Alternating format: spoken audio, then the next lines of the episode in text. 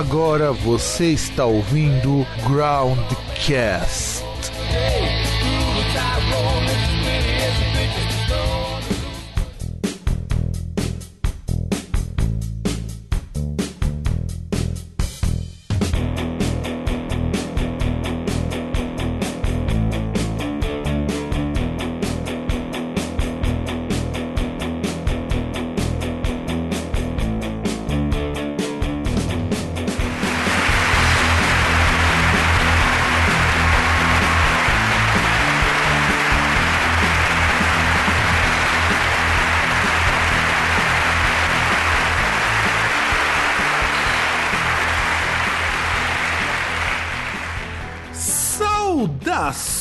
Amigos do Groundcast!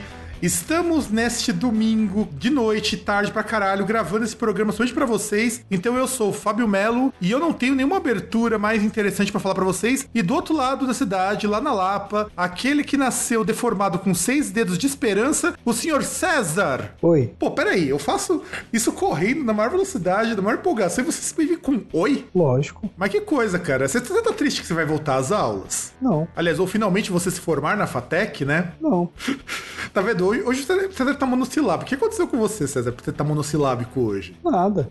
Vai tomar teu cu, César. De boa. Pô, então tá certo. É, vamos então para as nossas notícias, que hoje a notícia é interessante, vai dar pano pra manga. Talvez já tenha até traduzido no Iplash, não sei. Sei que, produção, vira a vinheta de notícias. Bom,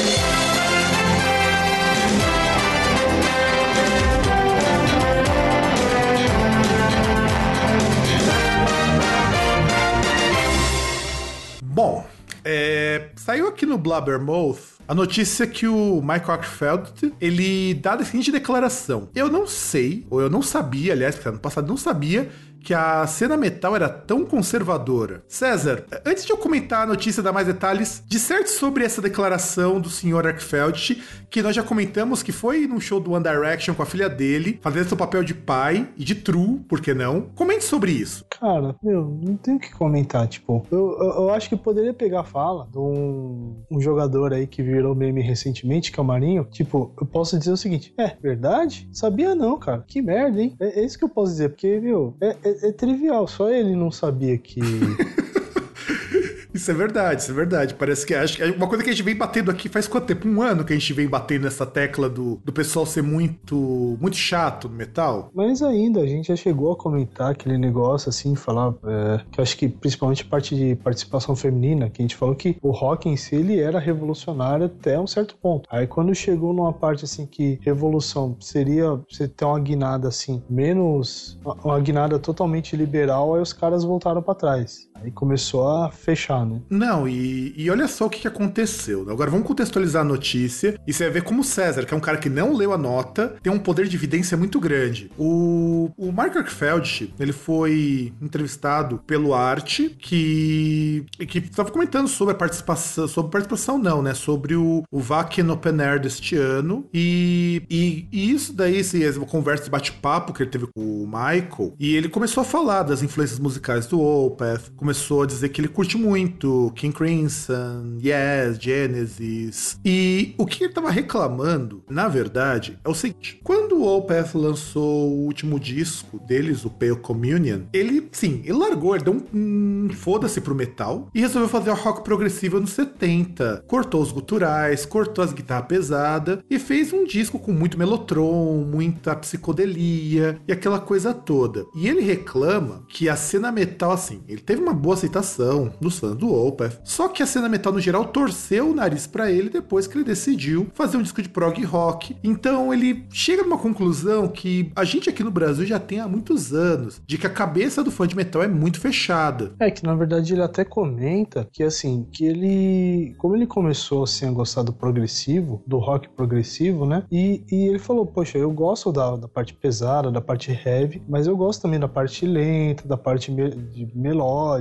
Só que aí no caso ele decidiu tocar só a parte lenta e melódica. A parte pesada ele decidiu não, não tocar. E ele acha que ele tem direito de fazer isso, que é justo. Eu também acho justo. Apesar de eu ter ouvido Pale Commune e eu ter achado o disco uma merda, e assim, não por ser um disco de diferente, mais progressivo, porque você sabe muito bem, e acho que os ouvintes talvez não saibam, que eu sou um grande fã de rock progressivo. Eu curto umas paradas muito bizarras de progressivo, inclusive. E eu não me incomodaria se fosse um álbum de progressivo com a cara do Opeth, ou com uma cara qualquer. Eu escutei aquele disco e eu achei que ele é um disco muito genérico. A, a Pitchfork, inclusive, deu nota 5 no disco, porque ele apontou. O, o, o cara que fez o review apontou a mesma coisa que eu apontei quando eu tava comentando com o Vitor, com os amigos meus, que é um disco muito chato, mas até aí é uma, é uma questão de gosto. Eu, particularmente, não gostei. Ele tem falhas que, para mim, são falhas inadmissíveis, mas não é um disco ruim e muito menos eu desgosto desse disco por não ser um disco de metal. Fala aí, você gosta tanto de progressivo que você canta aos poucos no banheiro, no chuveiro. Cara, queria eu ter o gogó de fazer isso, cara, na moral. Aqui, é, não, fazer aqui, fazer yodel, cara, é, é para pouco, mas tem uma garganta muito boa. Não é, não é, da, não é tomando cerveja que eu vou conseguir cantar isso daí, cara, pode ter certeza disso. Ah, depende, ué, se tiver assim. Pô, tá, tá aí uma boa dica, ó. Tiver num churrasco assim e tal, pessoal bagunçando, colocar pra tocar aos poucos e começar a cantar. Fazer concurso, de, fazer concurso de yodel, é? Ah, pode ser, não, a gente faz um coro de yodel. Cara, vai ser muito bizarro, meu. Mas a ideia não é ruim, não, meu. Não é ruim. O dia que a gente for fazer churrasco num lugar aberto, que a gente possa gritar até não poder mais, a gente vai fazer isso sim, cara. Vai. Vamos sim. gravar, inclusive. Vamos gravar e colocar num podcast aí o coro de Odell. Ah, na verdade, dos lugares que a gente conseguiu fazer, um era ruim porque não tinha internet. Ah, mas acho que dá pra resolver com internet de celular. O outro a gente podia fazer o que quisesse. Exato, é, meu. Mas é, é assim, é o tipo de coisa que eu fico pensando, agora voltando pro Arkfeld, quando eu entrevistei o Gutierrez do, do Igor eu tô falando sempre que tem vários R's, não sei nem quantos, sempre erro, erro a escrita do nome. A gente pensou que tinha baixado o Carioca em você. Imagina, baixei o Carioca não. Então assim, quando eu entrevistei o Gutierrez Serra, eu perguntei para ele o que que, como que era a reação dos fãs, porque o cara mistura breakcore, que é um estilo de música eletrônica com umas batidas bastante, bastante diferentes, com música barroca, com grindcore e um pouquinho de ópera. E ele me explicou uma coisa que eu achei muito interessante, com o inglês dele pior que o meu, lógico, que o fã de metal é muito cabeça fechada, ele chamou de narrow-minded, que é até a mente estreita. Então o que isso quer dizer? O cara não gosta de nada muito inovador. É, é só a gente pensar o seguinte, dentro desses músicos que são muito vanguardistas tal, com exceção do Mike Patton dentro do rock e do metal, alguém consegue destaque digno de nota na cena, sendo mais vanguardista? Não. Ó, mesmo o Dream Theater, cara, o pessoal reclama, ah, mas o Michael Felt resolveu virar progressivo e tudo mais. O Dream Theater faz isso há anos e você tem uma legião de chupadores de rola deles que é impressionante. É, mas eles não são lá muito vanguardistas. É, são chatos. É, são, é, são chatos. Eu gosto do Dream Theater, mas concordo que é pouquinha coisa que realmente posso dizer que é sensacional. Vai, o A Change of Seasons é um disco vanguardista, tanto que ninguém gosta desse disco. Não, também acho, também gosto, mas eu, eu já disse aqui, eu repito várias vezes. A vida de um ser humano normal é pequena demais, é curta demais para ouvir um disco inteiro do Dream Theater. É, e eu, dependendo do, da fase, acho que é curta demais pra ouvir uma música inteira do Dream Theater. Ah, mas música dá pra você pegar uma que dê pra ouvir. O problema é um disco. O disco inteiro aí já não rola. É, não, isso é verdade. E olha só, e o que, que ele vai colocar aqui também é o Arkfeld, que aliás, nessa foto aqui ele tá parecendo o Dave Grohl de cabelo comprido e tá com um bigodão estilo Hermes. Aliás, ele tá parecendo o verdadeiro Renato com esse óculos meio Amber Vision com esse bigodão, não tá aparecendo? Pô, verdade. Pior que você falou do Hermes e Renato, acho que nessa semana fez um ano que morreu o Fausto Fante, né? Sim, sim. É. Pra você ver que essa semana, assim, foi uma semana bastante interessante. Um ano da morte do Fausto Fante, 19 anos do lançamento do Irreligious do Moonspell, essa notícia do Mark Arkfeld, a confirmação do show do Fear Factory no Brasil. Até que Hoje tô... eu vi um filme com trilha sonora do Mike Patton, inclusive. Qual filme que é? Cara, é um filme, se não me engano, é nome em inglês inglês, o nome original é Crank, hum. Electricity, um negócio assim. No caso, ele é traduzido o nome no Brasil como Adrenalina 2. Cara, o Crank é um filme muito legal, cara. Não é um filme, ó oh, meu Deus, você vai sair de lá Não, é surpreso. Filme, filme, totalmente retardado. Mas é um filme muito bacana. É, é. Eu, eu gosto do Crank. Que inclusive Crank é justamente uma gíria pro cara que é meio abobalhado. É, que é, que é o segundo lá, que tem aquele. O Jason Statham, né? Poxa, mas bem, mas bem boa, boa escolha, porque, de verdade, eu gosto do Mike Patton pra caramba. Eu acho que assim, é, o Mike Patton ensinou o mundo da música que você pode lançar um disco sem se vender ao mercado. Vê o novo disco do Faith No More, que eu escutei esses dias, cara. O disco tá lançado foi mó caro, eu escutei acho que de ontem. E tá cara, tá, eu não ouvi ainda. E tá bom o disco, cara, tá bom. Tô demorando pra ouvir. Não, eu demorei porque eu tinha outras coisas para fazer, eu nem lembrei do disco. Eu falei, pô, tá disco do Faith No More, tá legal pra caramba. E eu enrolei, enrolei, aí abri lá o Apple Music, que eu tô testando também. E já aviso para vocês que nesse quase primeiro mês que eu tô testando a Apple Music, não tá valendo a pena trocar o Spotify por ela. Não tá valendo. E eu tô falando isso sem fazer propaganda gratuita, sem fazer propaganda, tô falando como alguém sincero que tá usando os dois serviços, porque o da Apple Music tá muito gado. Muito, muito, muito zoado. Nossa, e, e olha que você poderia falar pelo menos bem do Apple Music, já que um você tá pagando e o outro não, né?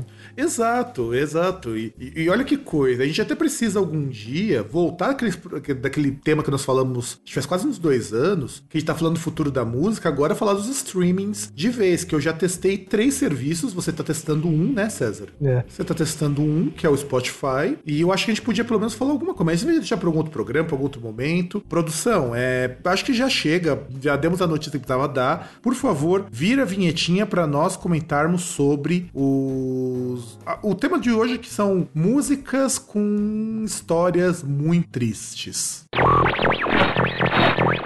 I met this six-year-old child with this blank, pale, emotionless face and the blackest eyes, the devil's eyes. I spent eight years trying to reach him, and then another seven trying to keep him locked up because I realized that what was living behind that boy's eyes was purely and simply evil.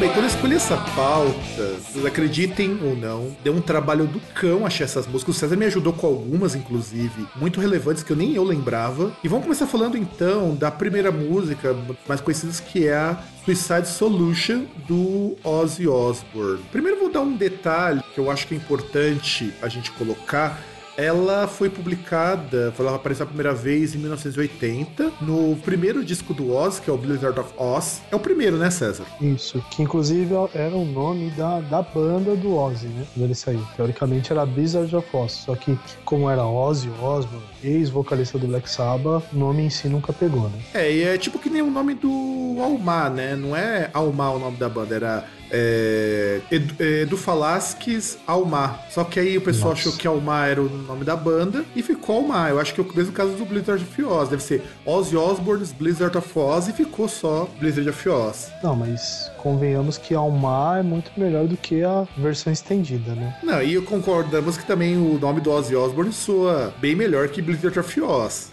É, é que na verdade até essa questão foi o nome, foi uma, uma brincadeira com o título do, do filme lá, o Wizard of Oz, né? É o Mágico de Oz. Assim, e aí, por que, que essa música tem uma história triste? Essa música ela foi composta, é, é aí que, que entra o excesso de droga do Ozzy Osbourne, né? O fato do cara ter cheirado, fumado e bebido todos. Ele disse que ele compôs, na época, a música em homenagem ao Bon Scott, o primeiro vocalista do ACDC, que morreu depois de tomar todas, vomitar e morrer engasgado com o próprio vômito. E essa música, em especial, ela é uma música que já rendeu pro Ozzy muito processos também. E não é por causa do, do tempo vocalista do ACDC. Há relatos que eu andei lendo há um bom tempo, eu não consegui achar os links, infelizmente, de que teve gente que se matou depois de escutar essa música. Assim, é, é um daqueles casos lá de músicas que, que vem, os caras metem processo e tal, porque, tipo, os pais relapsos que largam o filho aí e tal, acham que você prover materialmente o filho é só, é, só isso precisa, né? Aí o filho vai lá, tal, não tem comunicação, o filho vai se mata e fala, ó, oh, ouvia Ozzy, ó, Ozzy ele tem uma música aqui que, ó, o nome da música? Solução suicida, ou seja, tá falando que suicídio é a solução, vou processar, porra, por favor, né? Não, e sabe o que é mais engraçado? Eu conheci essa música, eu acho que eu devia ter uns 16 anos, primeira vez que eu escutei essa música. Inclusive, eu achava, eu nem lembrava que a Suicide Solution, pelo próprio teor, fosse do Blizzard of Oz, que eu nem lembrava disso, eu tinha visto MTV há muitos anos. E eu nunca relacionei isso ao Bon Scott. Tanto que o próprio Oz, em 2002, disse que a música não tem nada a ver com a morte dele, foi um momento que ele, por si só, quase morreu de tanto beber. Você acredita nisso, é, César? Então, motivação eu não sei. Que na verdade, o que, que a música fala? Ela fala de solução suicida. Ou seja, solução assim. Quem esqueceu aí das aulas de química, solução é uma mistura de dois ou mais, duas ou mais substâncias. Então, assim, questão de mistura. Porque ele fala, o cara toma vinho, uísque e outras coisas que aí o cara vai acabar se matando. É, que foi o que aconteceu com o Bon Scott, inclusive. É, eu não lembro exatamente, você me refresca a memória memória, mas me parece que o Bon Scott, ele tinha tomado uns, uns remédios junto com bebida antes de dormir, não foi alguma coisa mais ou menos assim? Cara, e a história exata eu já não sei. É, porque eu lembro que a morte dele foi até comparada com a do John Bohan, que morreu nas mesmas circunstâncias. É que na verdade não é muito difícil, né? Porque, tipo, naquela época, um pouco antes, os caras morriam ou assim ou de overdose, né? É, e muitas vezes esses caras também usavam muita droga, porque você vomitar ao ponto de você não conseguir acordar e respirar respirar ou alguma coisa do tipo é muito complicado. É, é difícil isso. Eu acho que morte estranha, assim tal, que até às vezes alguns outros morrendo em acidente, morte mais estranha, assim, nesse meio da música que eu lembro, só que é a do Michael Hutchins, né? Que, que se auto-asfixiou, né? É, não, isso é verdade, isso é verdade. Nós temos. Isso, isso vai ter que ficar. Isso é interessante da gente lembrar também. Mas assim, morrer por vômito não é algo estranho, é algo perfeitamente normal, inclusive. É, eu... morreu por asfixia, né? Tipo, vomitou vomitou, mas estava lá, tipo, apagadão, né? É, devia ter tomado alguma substância junto, alguma coisa assim. Porque eu fico imaginando, cara, quando você fica um pouquinho só sem ar, é, o corpo ele entra num estado de alerta tão grande que você fica desesperado. É difícil isso. Quem. Não, então, é, é só você ver que, por exemplo, o quanto é perigoso para quem não é especializado, você pegar, por exemplo, você tá numa praia, você tá na piscina, você pegar uma pessoa que tá se afogando. Sim. O, o estado de desespero da pessoa é tão grande grande que se você não tá preparado e você vai lá, tipo, ah, vou lá salvar, a pessoa, o que, que ela vai fazer? Ela vai se agarrar em você e vai te afogar. E os dois vão morrer juntos. Porque, tipo, ela vai se agarrar em você e tal, você não vai conseguir se mover direito e os dois vão acabar morrendo. Não, isso é, isso, isso é verdade. E, e aí o que também é interessante dessa música é que do Blizzard of Oz, isso faz uns bons anos que eu tinha escutado esse disco. Ele, inclusive, tem um grande amigo meu que tem, acho que todos os discos do Ozzy, ou quase todos, que não mora mais aqui perto de casa. Ele que me tinha emprestado. E eu achava sempre essa Suicide Solution a música mais distoante do disco. Porque o disco do Ozzy, do Blizzard of Oz, tem tão cara de, de disco do, do Black Sabbath, mas com bem menos peso e essa música é uma música tão deprê. Nossa, você acha? Eu acho, cara, o, te, o teor dela. Não, não, não, tudo bem, o teor dela, mas. Que, bom, vejamos. Uh, vejamos Blizzard, of Oz. Você tem. Começa com I Don't Know, né? Aí depois você vai ter Crazy Train. Posso não estar tá falando na ordem certa, né? Tem Mr. Crowley também, que aí sim é uma música que parece, principalmente temática, parece muito com Black Sabbath. E lembra mais as músicas do Death of a Madman, a Mr. Crowley, do que do Bleeder of Oz, para pensar. Aí você tem também, deixa eu ver, I Don't Know, Crazy Train, Mr. Crowley, Goodbye to Romance, que aí é uma música que não tem nada a ver com o resto do disco, né? É, isso é verdade, eu concordo com você. Você tem Suicide Solution, aí você vai ter uh, No Bone Movies, que é uma música fraca demais. Você tem, acho que são nove ou são dez músicas. É, sem contar que nós estamos falando da edição normal. Tem umas reedições deles com umas músicas a mais, inclusive teve uma re... bônus. teve uma época que você tinha alguma dessas versões ao vivo. Então eu acho assim, eu acho que do disco em termos até de temática, talvez a Suicide Solution seja a que destoe mais, talvez tanto quanto Goodbye to Romance, que é uma música chata. Não, que na verdade a, a música ela tem explicação, né? Goodbye to Romance era para ser uma música do Black Sabbath, porque na verdade sim, foi a música que ele fez da saída dele do Black Sabbath, entendeu? Hum, tá explicado. Eu gosto, eu acho, eu acho bonita a música. É um dos melhores momentos do Range Roads é naquela música. Ah, não, isso eu concordo. As edições assim novas, tem uma que é interessante. Eu não sei se é essa edição nova ou a do. Tem um ao vivo com o Range Roads, né? Que aí é, do ao vivo com o Range Roads, que o, uma das bônus é a gravação do Goodbye to Romance Que aí tá lá só o Randy Rhodes, com, provavelmente tá conversando com o engenheiro de som, né? E aí ele chega, olha, eu quero um bagulho assim, assado, ele começa a tocar no violão, ele, opa, errei. Aí vai lá, tenta de novo, aí ele vai, tipo, pô, agora tá ficando legal. E, e vai tocando até ele chegar naquilo que é o mais próximo possível dessa, dessa versão que, que ficou, né? E é muito interessante. Bom, então, produção, vamos rodar a vinhetinha e falar da próxima música. I met this six year old child with this blank, pale, emotionless face and the blackest eyes, the devil's eyes. I spent eight years trying to reach him, and then another seven trying to keep him locked up because I realized that what was living behind that boy's eyes was purely and simply evil.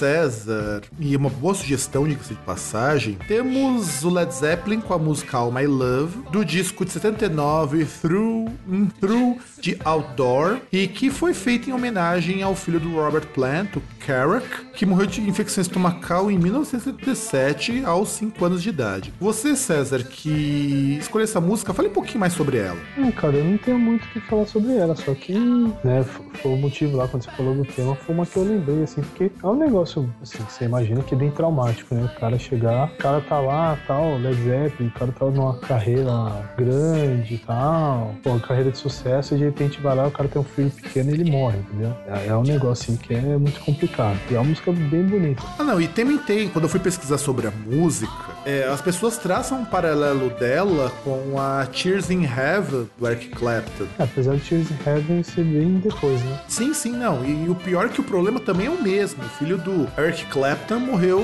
de circun... em circunstâncias muito parecidas. Hum, é que eu já não manjo como ele morreu, o filho do Eric Clapton. Então, e uma coisa que, que rola, pelo menos com essa música, é que ela foi lançada no disco In Through the Outdoor de 79 e é um disco que vendeu bem. E o engraçado é que pouca gente lembra dessa música All My Love, que é uma baladinha bonita até. Eu acho uma música muito bonita. É, digamos assim, é, a gente pode até dizer que é um lado B do Led Zeppelin que as pessoas ignoram.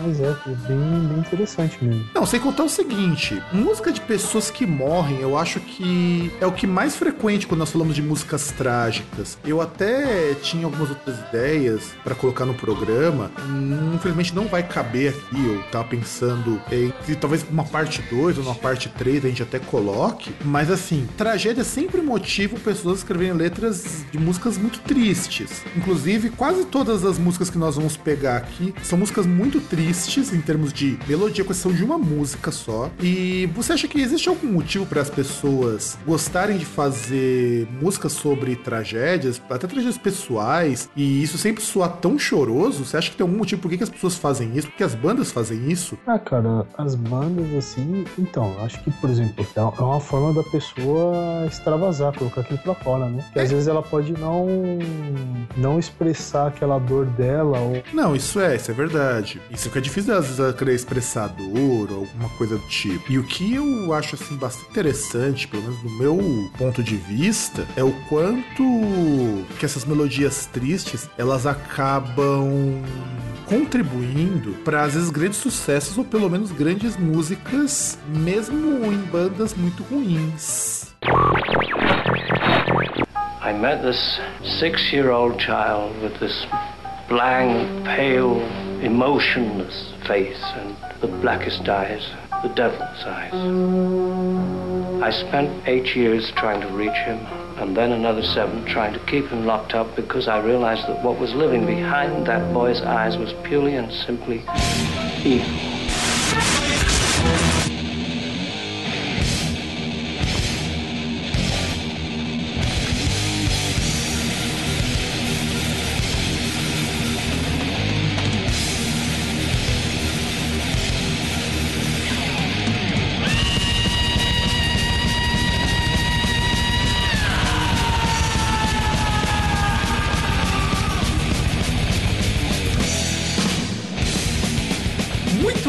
Agora começando com esse gritinho maravilhoso do Tom Araya, vamos de Angel of Death. Bora lá dar uma acelerada, né? Tô quase dormindo aqui. Pois é, pois é, pelo horário a gente já deveria estar dormindo, inclusive. Angel of Death do Slayer, lançado em 86, num disco que eu adoro, amo, acho isso fantástico, que é o Greg in Blood. E entre outros clássicos, esse disco tem War Ensemble, que é minha música favorita desse disco, Raining Blood. Eu não vou lembrar o nome de todas as músicas, tenho que pegar aqui o CD, faz muito tempo que eu não escuto. Acho que vou até escutar depois desse programa, pôr lá no meu iPad ou no meu iPod e escutar antes de dormir. E César, comente um pouquinho sobre Angel of Death do Slayer. Eu só queria falar antes que aquela dobradinha de Post-Mortem e Raining Blood é destruidora. É do caralho, né? é do caralho. E, e, é bom a gente invocar o capiroto agora, né? Falar do Slayer. E Angel of Death que, cara, é, é uma música maravilhosa. É, é, é uma música que, tudo bem que tecnicamente não é lá muita coisa, mas eu acho que nem todas as bandas deveriam fazer cover de Slayer. Tem uma que a gente conhece que você curte pra caramba que não deveria fazer cover de Slayer nunca. Não deveria nem tocar nunca, né? Ah, cara, aí já não sei, né? Já não sei porque depende. O pessoal pode tocar, pode fazer a música dela, por mais que a música seja ruim, pode tocar, fica à vontade. Mas não deveria tocar música de Slayer, porque é passar vergonha. Passar vergonha, porque se tocar Slayer com dois. O guitarrista tocar Slayer com dois dedos é foda. é um dedo por guitarrista, né? Não, não. É, é uma guitarrista, né? Então, ela tocar Slayer fazer solo com dois dedos é foda, pelo amor, né? Não, e, não, isso é.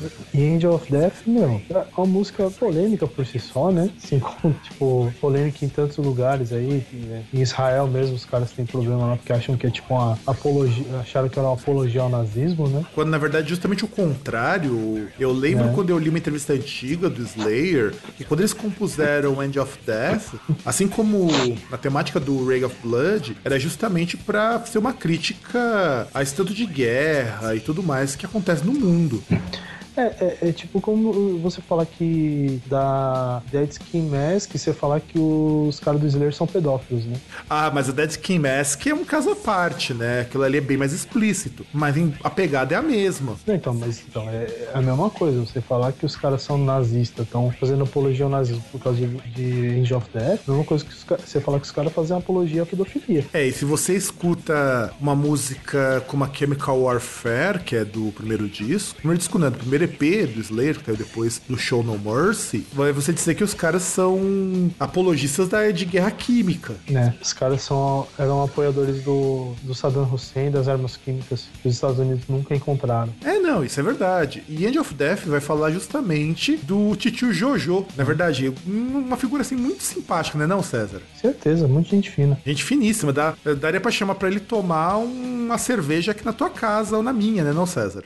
É, melhor não. Por, por que você é judeu? Não, mas hum, sei lá, não, não chamaria não. Não, o, casa... não, o Joseph Mengele, ou Titio Jojo, ele fez muita coisa. Ele foi o cara mais famoso de Auschwitz. Inclusive, Nine of Death, ele é chamado de, de açougueiro, que era o apelido dele também. Ele era chamado de açougueiro por conta porrada de experiência que ele fazia. E muitas coisas ele fazia por puro sadismo. Ele se colocava como um, um cientista, uma coisa assim, mas era só pra mostrar que alemão é tudo fodão e judeu é animal. É, não só judeu, né? Porque na verdade até um erro aí, falam tanto, ah, judeus, não sei o que lá, mas quantos ciganos, quantos negros, quanta gente aí que morreu. Aí você fala, ah, só judeu. Não foi só judeu. É que por azar, o povo judeu era o povo mais organizado que tinha naquela época, formava o grupo não, mais, vamos é, dizer é assim, mais centralizado. Azar, é que por azar, judeus tanto antes quanto agora, são os filhos da puta que tem dinheiro. E, e o, o, o, grande ponto dos nazistas era o quê? Eles precisavam de um bode expiatório para voltar a atenção lá do, da crise que a Alemanha vivia. Tipo, eles conseguiram um bode expiatório é, político, que eram a, aquelas nações lá que, para quem o, Alemanha perdeu na Primeira Guerra Mundial. Que aí diz que ela perdeu um monte de coisa, tal, blá, blá, blá, foi humilhada na Primeira Guerra Mundial. E tem aí, no caso, dentro do, do país, tal, eles conseguiram achar um vilão que foram os judeus, que eram os caras que eram ricos e tal, tinham dinheiro. Então, porra, que, que, que forma perfeita de você conseguir grana para fomentar a guerra, para fomentar a sua indústria bélica e ainda você, tipo, você não ter lá muito prejuízo. Você conseguir, tipo, fazer as pessoas mais ferradas irem na sua. Opa, quem tem dinheiro. Não, e nisso você ah. também tem um problema, que pelo menos eu considero um problema muito sério, que era a aceitação popular que tinha dessas coisas. Porque eles não tinham muito o que perder. O alemão tava numa crise tão lascada, e o pior é que o pós-segunda guerra também não foi nada bom para eles, ainda mais em cidades mais pros pro norte. E assim, foi complicado, foi complicado. E o Joseph, deve ter Joseph que se pronuncia, não tenho certeza. Ele foi um dos mais infames, não foi o único. Tem um, um, que também é bem infame, que eu só vi um grupo fazer uma música com ele de tema. E tem até um nome curioso, que é o Klaus Barbie, que foi um dos generais mais sádicos. E, digamos assim, ele é o general comparável ao Mengele em termos de ser infame. E o Mengele, ele, ele não era um soldado, ele era médico, só que ele fazia experimento com judeu e com quem eventualmente estivesse lá em Auschwitz. E eram coisas assim muito, muito grotescas que ele fazia. Ele costurava pessoas umas nas outras. Ele criou um, um, um experimento na qual, por exemplo, ele pegava dois duas pessoas que eram irmãs e tentava costurar as pessoas como se fossem gêmeas siameses, ligando pelos órgãos. Teve é que, experimento com frio. Que coisas, acho que uma das coisas mais light, assim, que dá pra dizer que ele fez, acho que era experimento, por exemplo, ver quanto tempo as pessoas conseguiam ficar sem oxigênio é, submersas ia deixar a pessoa lá um tempão, debaixo da água, assim, as coisas mais, mais light, né? É, não, exatamente. Considerando que o Mengele, ele fazia coisas do tipo, é, pelo menos o que eu me lembro do, do, quando eu li sobre isso há uns bons anos, ele também pegava é, pessoas e tentava injetar, aliás, que é, é, mais leve que essa do da asfixia, não quer dizer que seja asfixia não, da, da, da água, né? Ele pegava merda, injetava nas pessoas para ver quanto tempo levava para elas ficarem infectadas. Nossa. Não, eu e... morrer afogado é melhor, hein? Então, não sei, cara. Eu tô falando de ser mais light, não quero dizer que seja melhor. Porque lembra é, que ele tava falando do afogado na outra. quando ele tá falando do Bom Scott, né, cara? Afogado não é uma das coisas melhores de se morrer, não. É, sim, sim, sim. Ó, morte agoniante, né? Mas cara, é. Sei lá, tipo, basicamente ele pegava os caras lá e via como um monte de beaglezinhos assim, né? E fazia uns testes. É, ele fazia o que, que boa parte dessas pessoas vegan, chiitas do caralho querem fazer hoje com o presidiário. É verdade. E o que o pessoal reclama que fazem com, com cachorros. Claro que eu não acho que você pegar e ficar testando cosmético em animal é certo. Ninguém aqui acha isso. Não, eu Mas... não acho. Eu não acho certo você ter que testar em animal. Mas aí eu vou falar a mesma coisa que o meu professor de biologia falava na ETEC. Antes ele que eu, gente. É é, eu não vou testar uma coisa que vai me matar, e considerando que animal tem um ciclo de vida muito menor e muito mais observável, por assim dizer, e do que testar em gente. Em gente você tem questões morais assim bastante complicadas. E isso que os nazistas aboliram quando consideraram que os prisioneiros não eram pessoas. Então, mas aí tem um negócio. Uma coisa é você testar uma vacina. Uma vacina não vai matar. Você tem que ver eficácia, coisas do tipo. Aí você testar no animal, sei lá, até porque é um animal que é criado para isso, e se você, você tem protocolos que garantam que ele não vai sofrer por conta disso, né? Ou ele não, não vai sofrer de forma demasiada, aí tudo bem. Mas aí é, é, é que aí é aquele negócio, né? É, é mais um traço do pós-modernismo, né? O cara acha que, ah, não, coitado do animal, poxa, coitadinho, estão fazendo ele sofrer. Mas aí vê o outro cara, que matar, tem que arrancar as tripas, tem que ir pra lá, esse filho da puta. Tipo, coerência pra quê, né? Coerência pra quê? Eu também acho. É gente assim que forma um, um cidadão como Mengele que tem uma curiosidade muito interessante. Depois que acabou a Segunda Guerra, um monte de nazista fugiu porque eles não iam querer ficar lá na Alemanha pra ser executado. E o Mengele veio parar aqui no Brasil. Verdade, que, que na verdade vários, é, há, há algumas teorias que eles estavam formando algumas uma espécie de colônia, assim, um lugar para eles virem na América do Sul, tipo, acho que numa selva lá entre Paraguai e Argentina. E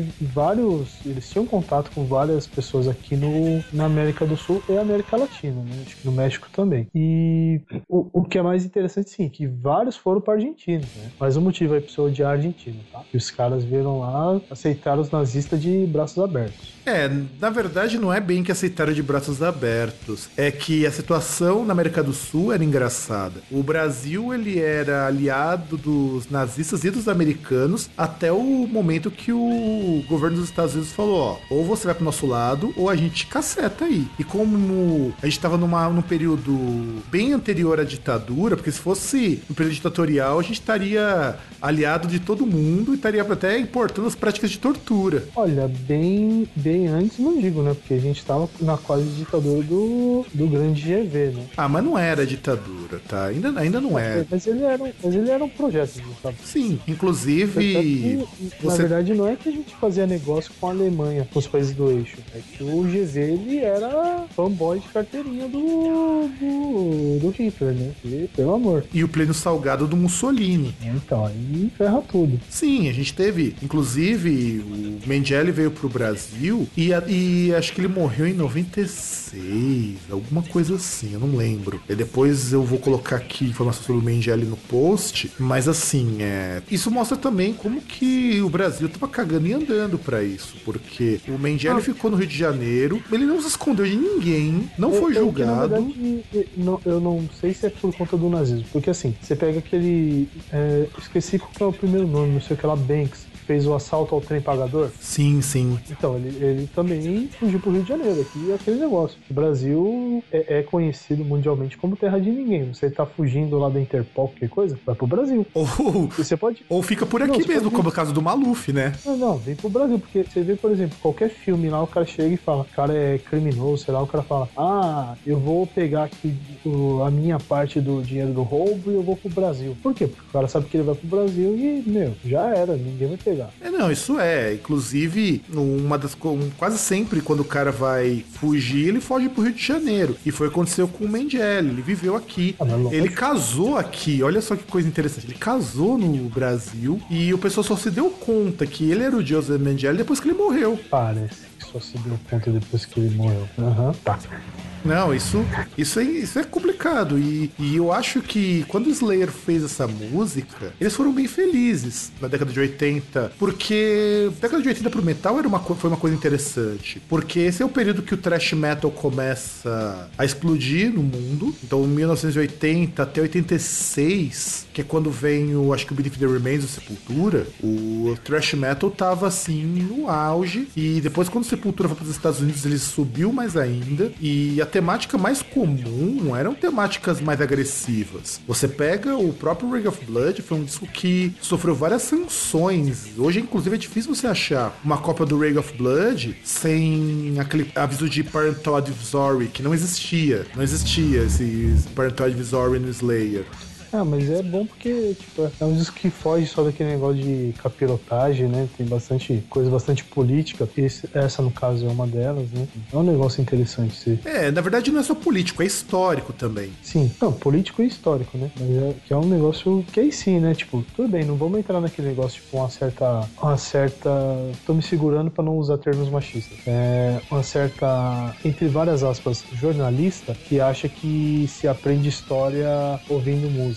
Não, mas música do Iron Maiden. Exato, não, é, é- Eu acho assim, eu acho que o Slayer nesse ponto ele é interessante. Essa, essa fase do metal nessa época é interessante, porque assim, a questão do Iron Maiden sempre foi uma banda meio voltada pro público conservador, porque era uma banda tudo muito bem feitinho, depois que o Bruce Dixon entrou, inclusive, o Slayer sempre abordou essas questões políticas, históricas e, de- e continua até hoje mesmo fazendo um monte de disco ruim. E diferente do que acontece com Iron Maiden, do que acontece com essas bandas de power metal? Que são horrorosas, o Slayer nunca fez uma coisa de história sem contexto. Ele não vai dizer assim, ah, a história é isso e acabou. Você não. Inclusive, eles pegam sempre os episódios mais tensos. O Ray of Blood é o episódio mais tenso que ele pega pra falar de todas as desgraças que acontecem no mundo, pra falar da questão da mídia, questão da, da, própria, da própria guerra. O Rain, Raining Blood é justamente essa questão de que o negócio tá tão feio, vai chegar uma hora que vai começar a chover sangue. né? É, e até essa questão do trash, só para lembrar, assim, em 86, é, essa questão de letra, de política, também foi lançado em Justice for All do Metallica, que também é um disco que essa parte de política tem bastante também. É, nossa, o Justice for All, ele é uma crítica muito severa à Guerra do Vietnã. Eu me lembro até que uma das músicas, que é a One, ela foi usada no filme de Onde Vai a Guerra, uhum. que aliás é um puta filme, cara. A molecadinha que talvez escute a gente não vai gostar muito, mas é um filme tão legal, é meio Alice no Pai das Maravilhas com uns toques de guerra. É, é, é tenso o filme, é tenso pra caramba. É tipo aquele Sucker Punch. É exato, é, é, é, bem essa comparação mesmo. O pior é que é bem isso. Só pra não levantar muito spoiler, né? Você acha na internet fácil de onde vai a guerra? O cara, ele perdeu os braços, perdeu as pernas e ele tá vivo. E o cara tá sendo induzido a para suportar a dor a doses muito altas de morfina. Então ele começa a fazer todo um retrospecto no passado dele, o que aconteceu. E o tempo todo o cara pede para morrer, porque ele não aguenta. Como que ele vai sobreviver sendo que ele não tem braço, não tem perna e não consegue nem falar? Ele não consegue falar, não con... nada, ele não consegue fazer nada. Ele é praticamente uma pessoa que só tem a consciência dele. Até se eu não me engano, o primeiro vídeo, assim, videoclipe de música do Metallica foi justamente essa do One com os trechos desse filme. Uhum. Que o filme ele começa em preto e branco, depois ele fica colorido. No clipe não, o clipe é todo gravado em preto e branco e é assim. A gente já devia ter colocado essa música, One do Metallica, pra falar aqui, porque ela mas ela não é exatamente de uma história de uma pessoa, de um acontecimento. Não, é, então, aí já não, não entra muito, né? E, e até é legal que até o, o Unjust for All, ele tem, por exemplo, o Becknerd, que fala de, fala de preservação do meio ambiente e tal, mas não de uma forma babaca, tipo, ah, não vamos matar os animaizinhos, né? Não, não fala dessa forma. Que aí, no caso, aí já lembrei, o, o Ozzy, no, no primeiro disco dele, ele tem uma música que trata disso, que é Revelation Mother Earth, que aí é, é falar de meio ambiente do jeito errado. Então, é, então. E aí que a gente pega, por exemplo, essa década de 80, quando você tinha um heavy metal altamente reacionário, você tinha gente até voltando aqui para falar do Slayer, que foi por muito tempo o símbolo do thrash metal, até por conta que eles tocavam junto com as bandas de hardcore, foi durante muito tempo um estilo do metal voltado para algo mais político. E que é uma pena que se perdeu. Eu acho uma pena que tenha se perdido. E vamos encerrando por aqui, vamos pro próximo bloco, porque senão esse bloco vai ficar mais longo que o caralho do Kid Bengala. I met this six-year-old child with this blank, pale, emotionless face and the blackest eyes, the devil's eyes. I spent eight years trying to reach him, and then another seven trying to keep him locked up because I realized that what was living behind that boy's eyes was purely and simply evil.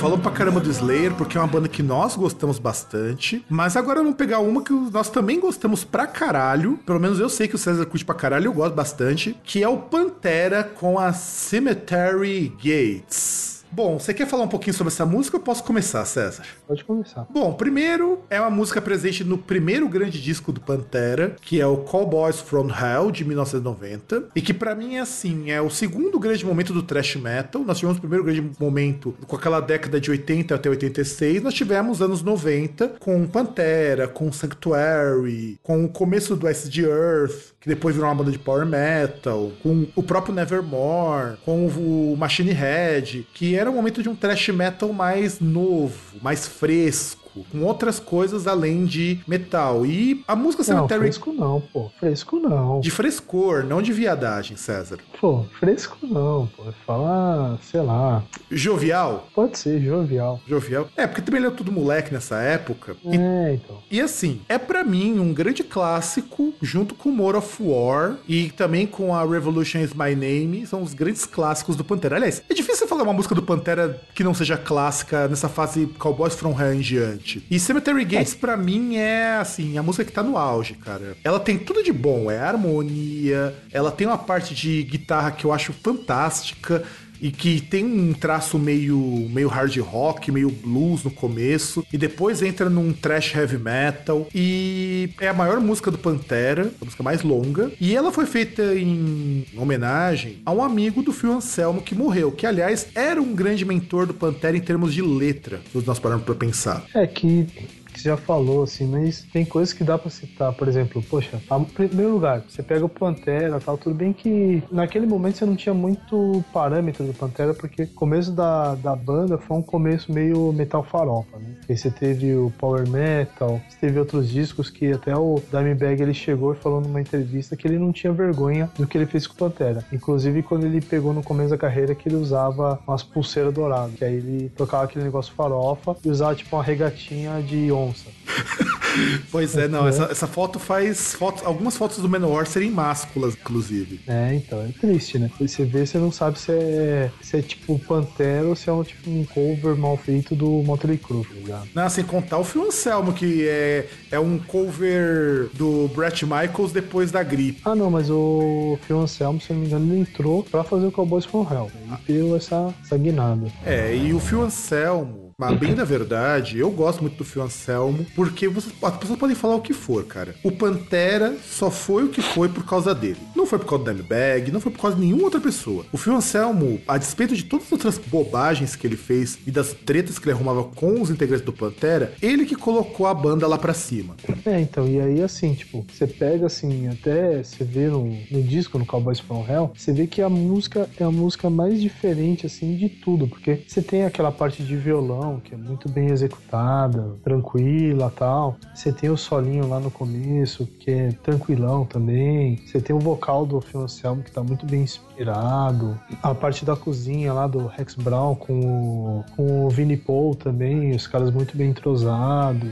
E aí você vê toda a parte técnica, assim, tem quase que uma demonstração assim, de todas as habilidades do, do M-Bag na música. Desde a parte acústica, você vê todas aquelas paradas de noise gate, alavancada, harmônicos. Não, o harmônico dessa é música é lindo, cara. O harmônico dessa música é lindo. É, então. E sem contar o harmônico junto com a voz do Anselmo, uh, sem ser a voz gritada, a voz limpa dele. O negócio é. Não, o negócio é classe, meu. É. E, e assim, é baseada nessa morte do amigo do Fio Anselmo, que ele, ele tinha, pelo que eu li, ele tinha morrido um ano antes deles lançarem esse disco. E ele ficou muito triste com isso, cara. Era, era trutão mesmo dele. E aí ele propôs Pantera, eles sentaram juntos lá. E o que, que eu acho interessante interessante é que tudo combina com a música. A letra combina muito bem com as melodias. O Dimebag executou muito bem em deixar aquela melodia que ela começa extremamente melancólica e de repente ela muda num ímpeto assim de agressividade, termina de uma forma muito melancólica, é muito bacana essa música. É. Negócio, aí só uma coisa para entender. Fag, tá vendo? Isso que é amigo. Amigo é, o amigo morre, você fica triste. Não é você vai e mata o seu amigo, entendeu? É, isso é verdade, isso é verdade. O Vargão tem que aprender isso daí. A amizade é isso aí. E a amizade é usar sempre fazer música boa e não fazer uns discos toscos de black metal que nem os fãs estão aguentando ouvir. Não ficar mandando bomba pra, pra casa dos outros. Ou que, Somente ou... outros países. Exatamente, exatamente. Bem lembrado, bem lembrado. Afinal de contas, Vargão é isso aí. Vamos pra próxima música, César? Bora. I met this six-year-old child with this blank, pale, emotionless face and the blackest eyes, the devil's eyes. I spent eight years trying to reach him, and then another seven trying to keep him locked up because I realized that what was living behind that boy's eyes was purely and simply evil.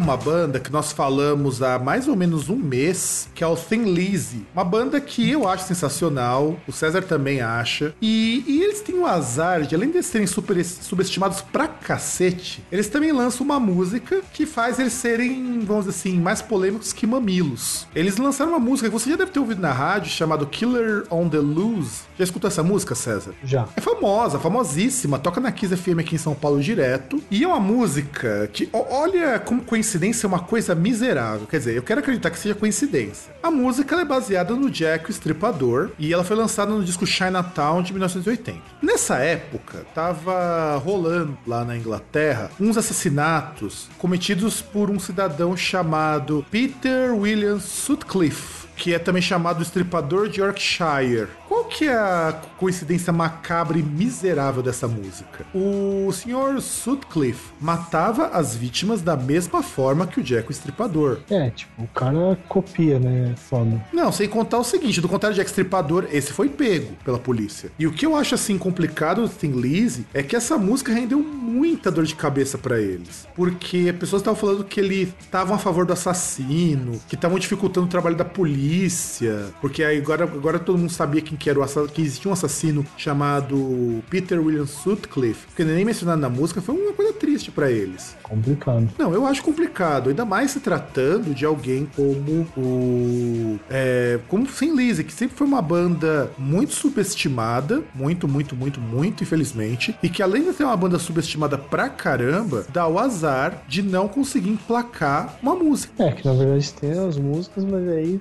vai emplacar e alguém arranja alguma coisa. Né? Não, inclusive, até para falar um pouquinho sobre o Peter Sutcliffe, ele, ele.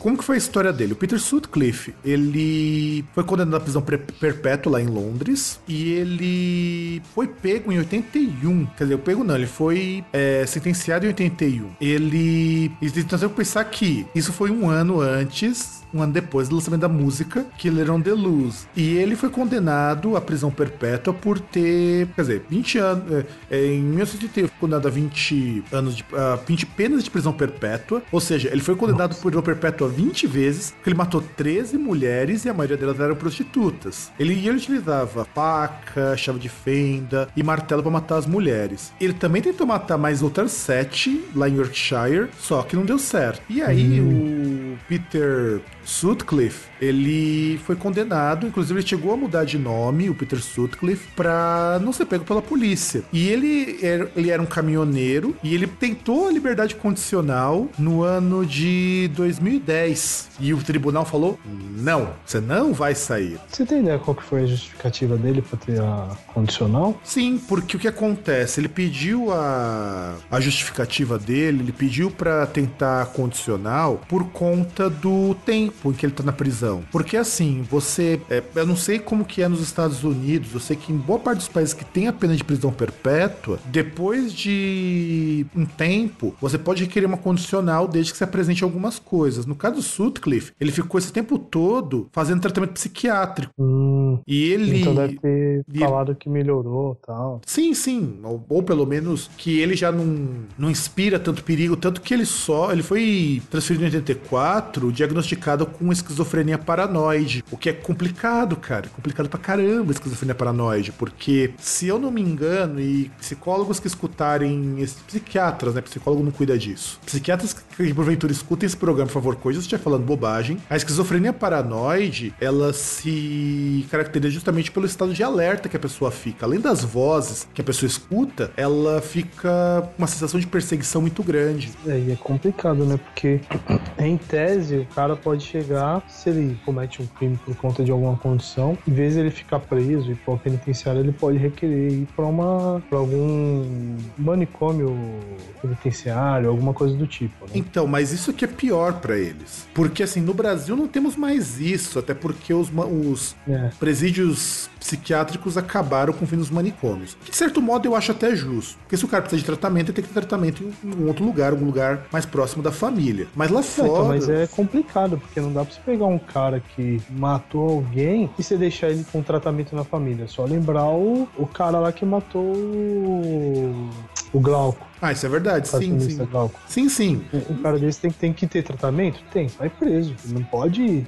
Tipo, principalmente se for um, um, problema incurável, ele não pode voltar ao convívio social. Então, é esse isso que o, que o Peter Sutcliffe ele estava alegando. Porque assim, como ele não estava preso, ele preso em prisão manicomial, ele estava preso com tratamento, então saiu um relatório feito pelo psiquiatra Kevin Murray em 2001, aliás, desde 2001, tratando do cara e em 2006 o cara disse que o risco dele voltar a cometer crime é baixo. Então quer dizer, o médico tá alegando que o risco dele voltar a matar alguém depois de todo o tratamento que ele fez é baixo. Só que aí o cara que trabalhou no caso, o John Steinthorpe, ele disse que é muito comum um cara ter a alta, poder sair em liberdade, e depois voltar a cometer crime, que é o que o César falou. É complicado você liberar uma pessoa assim, sem mais nem menos, mesmo com o relatório do médico. Por isso que a corte negou e falou que vai ficar preso para sempre. E acredito que deve ter alegado que ele não tem condições por tudo que ele cometeu. Até porque ele era um assassino que escolhia matar mulher.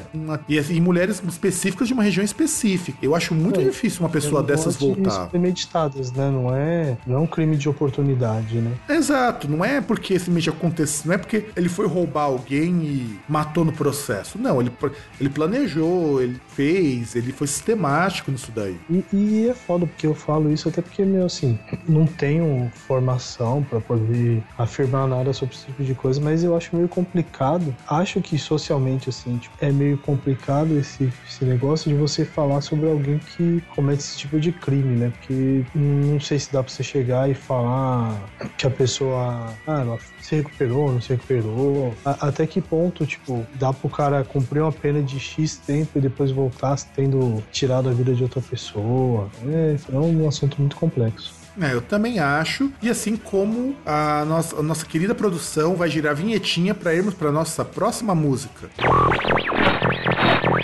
I met this six-year-old child with this blank, pale, emotionless face and the blackest eyes. The devil's eyes.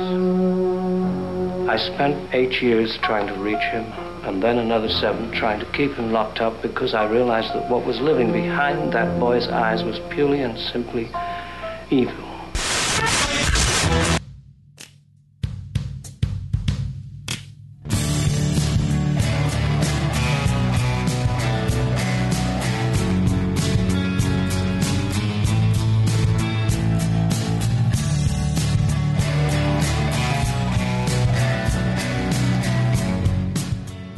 Olha, e nós chegamos num cara que eu juro que seria a última pessoa que eu pensaria de fazer uma música baseada em um episódio trágico, que é o Mr. David Bowie com a música Valentine's Day. A música foi lançada no último disco da Next Day de 2013, um puta disco, diga de passagem, um disco muito legal. E ele é baseado, esse, esse single dele, essa música dele é baseada no massacre de São Valentim, ou massacre do Dia dos Namorados, que aconteceu no dia 14 de fevereiro de 19 1929, lá no estado de Illinois, na cidade de Chicago, quando estava tendo uma treta de gangues no meio da lei seca.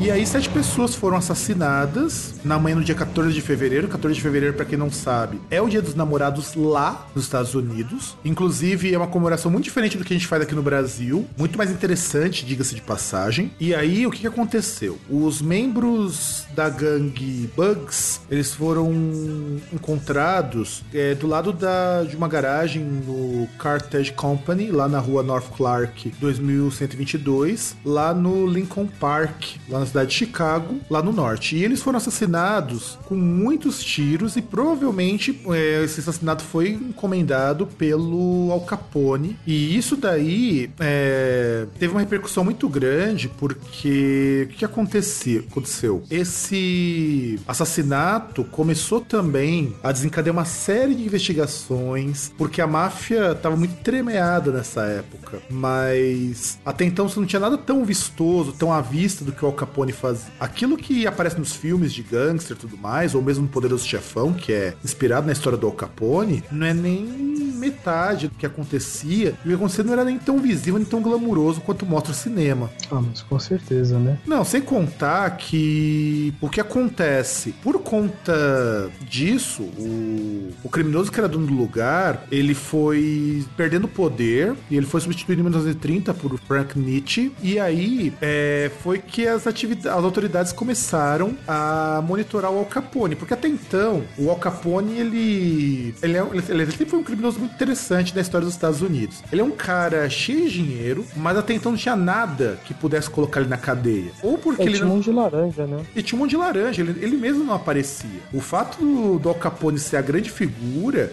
era mais uma suspeita do que necessariamente dizer, olha, foi ele que fez É. isso, fez aquilo. O pessoal sabia, só que não tinha prova, né? Não tinha materialidade, né? É, não tinha como provar. Tanto que o, o Al Capone, ele foi condenado nem pelos crimes que ele cometeu. Ele foi, Foi condenado... processado por fraude, é, fraude de imposto, né? Sim, ele deixou de pagar imposto. Olha que ironia, o Al Capone foi preso porque sonegou imposto de renda. É, e isso que o cara ele encomendava assassinatos, cometia assassinatos, inclusive, Exato. extorsão, um monte de coisa, pô. É, a única coisa que ele não mexia era com. Me parece, né? Pode ser que eu esteja enganado. Ele não mexia com tráfico de drogas. Porque a única coisa que ele vendia Não, era não. bebida. Naquele, naquele tempo também você não tinha, né? Chegar no ponto você não tinha tráfico de drogas, né? Você É. proibia até bebida, né? Exato. E que, inclusive, foi aí que, que, foi, que é interessante a gente analisar, porque uma figura como David Bowie fazer uma música sobre esse episódio, depois de tanto tempo, isso reflete algumas coisas que a gente precisa pensar. Porque todo esse império do Al Capone só foi possível porque ele vendia uísque falsificado. Uísque de péssima qualidade, diga-se de passagem. É, mas era o que tinha, né? Sim, porque todo mundo queria encher a cara. Então, por exemplo, as histórias de como as pessoas faziam bebida em casa são as mais escabrosas. Pessoa enchia é, a banheira com alguma coisa pra fazer as misturas e depois usava um destilador clandestino no fundo da garagem ou no É, porão. isso aí foi tema de Simpsons também. Sim, os Simpsons, aquele lá do Barão da Cerveja, é uma paródia com o, a lei seca dos Estados Unidos que se provou ser ineficiente porque as pessoas queriam beber. É, com certeza, né? E até o. Era engraçado, porque, tipo, o Homer fazia lá a bebida com o Bart, aí ele enchia a bola de boliche e mandava lá pro Mo, né? Não, sim, sim, não, isso é verdade. E assim, tanto que, agora voltando pro, pro Bowie, o clipe da Valentine's Day, ela faz referências ao assassinato, porque os caras foram assassinados com tiro e metralhadora, os caras foram fuzilados. Os caras morreram com o Tommy Gun. É, morreram com Tommy Gun, isso que, que, é o mais, que é o mais cruel, cara. Porque quando você pensa em assassinato de máfia americana, esse assassinato foi meio que mostrou que os caras eram realmente muito violentos. Até, porque até então não aparecia corpo assim. Mas depois aparece o corpo de sete negros, tudo perfurado de bala. É. chama atenção, né, cara? É que gente tem aquele negócio lá de italiano de falar, tipo, que é aquele- aqueles negócios do cara aparecer boiando na Bahia, né? O cara, os caras pegarem os corpos e jogar, tipo, em algum lugar pra afundar, né? O Sim. famoso sapato de concreto, né? Não, ou dá um tiro e some com o corpo. Ou é assassinado da forma mais, vamos dizer assim, tradicional. O cara morrer e os corpos ficarem jogados, todos todo fuzilados, isso, isso não é típico nem aqui no Brasil, que acontece umas tragédias, umas barbaridades até No piores. Brasil é, ué. É, é coisa de chacina de grupo de justiceiro, né? Exato, então é, mas, mas é que tá. É, e do Brasil a gente tem, assim, uma criminalidade, uma taxa de criminalidade que eu não posso falar se é alta ou se é baixa, porque na média ela é alta, mas ela é alta onde, né? Então, o que, que a gente pode dizer é o seguinte: quando acontece no Brasil uma chacina, isso vira notícia no país todo. Então vocês imaginam nos Estados Unidos, quando aparece sete caras mortos no Dia dos Namorados, que é uma data comemorativa, no perto de um parque. É foda. Não, é foda. Inclusive, César, é, essa- esse assassinato aparece no Scarface. Scarface. É, Scarface é um dos filmes que eu me arrependo que eu nunca vi. Precisando ver algum dia. Veja, cara, é um filme que vale a pena. Teve um tempo atrás que o Scarface estava no Cinemark remasterizado. Quase que eu fui assistir, cara. Porque eu assisti isso daí quando eu era muito novo. Acho que eu devia ter uns 7, 8 anos quando eu vi esse filme, cara. Eu nem lembro mais. É, então, que é, que é um daqueles filmes que dá pra ver, tipo, que eu vi da. que conta da história, eu vi do- dos Intocáveis, né? Que, que foca aí, aí já não sei o quão de verdade tem, que era na, na- no grupo que veio lá atrás dele, que era o Elliot Ness tal, e o, e o grupo dele, né? Que foram, foram atrás do Al Capone. Ah, sim, não, sim. o- os Intocáveis, inclusive, inclusive, nos dá um panorama muito interessante sobre essa, essa, essa coisa que era os Estados Unidos na década de 20, que é o final da década de 20, começo da 30, lá no período da, da Grande Depressão. Da depressão. Né? E isso daí. E até você vê pelo o cast do filme também, é um negócio impressionante, né? Tipo, Al Pacino, o Sean Connery. Não, sim, sim, sim, não, isso com certeza. O Sean Connery, inclusive, ele participa junto com o Gerard Butler, cara. E isso daí, na verdade, é a versão fictícia, né? Que eram uns irlandeses, que ali é outra coisa. Um dia a gente precisa, sei lá, sentar e vou falar, vou pegar um programa de músicas que contam trechos da história de países, porque tem coisas muito legais nesse sentido. Mas os Intocáveis, por exemplo, Intocáveis era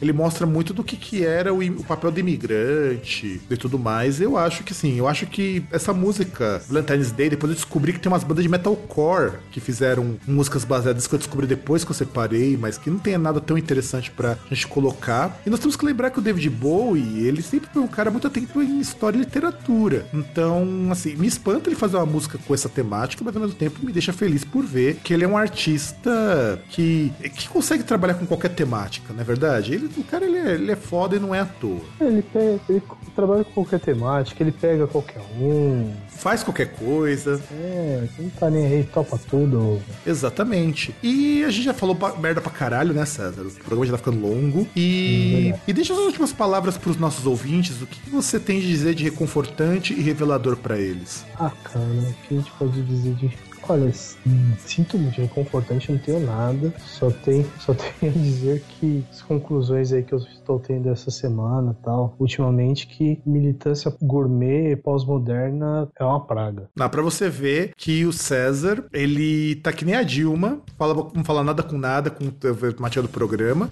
mas não podemos esquecer que o programa Groundcast a gente se vê na próxima semana. Isso se atingir, atingirmos a meta, né, não, César? Ah, não sei. Eu, eu cansei cansei desse negócio de meta aí. Eu, eu vi essa semana, quando eu vi a segunda, a terceira, a quarta vez, já fiquei com raiva desse negócio, esse meme aí de meta. Ah, mas valeu, né, cara? Porque afinal de contas, você chegou a ver o vídeo? Não. Então, se você ver esse vídeo, você entender por que que rolou. Eu vi e eu sei que o programa tá totalmente fora da meta, porque a gente não conseguiu gravar mais toda semana, mas toda semana tem podcast. Então nós não paramos desde que nós retornamos do nosso hiato. E é isso aí. Eu quero deixar então um grande abraço para todo mundo. E, e assim como o César também tem nada muito reconfortante. E eu espero vê-los novamente no nosso próximo programa. Um grande abraço a todos. Todos os links que vocês quiserem ver, das notícias, as músicas pra vocês ouvirem, vai ter link no Apple Music, no Spotify, no YouTube também, também no YouTube. No RDO, no Groove Shark, no Yahoo Music, no. Não, não nesses aí não, porque eu não tenho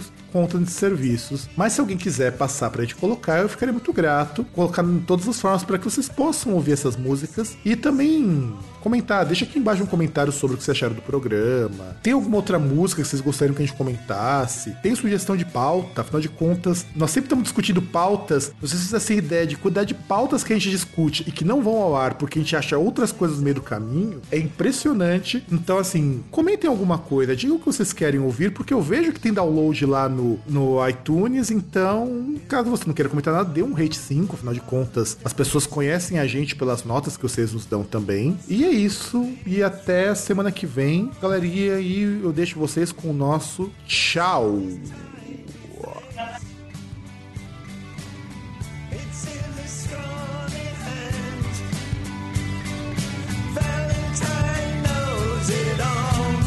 Got something to say.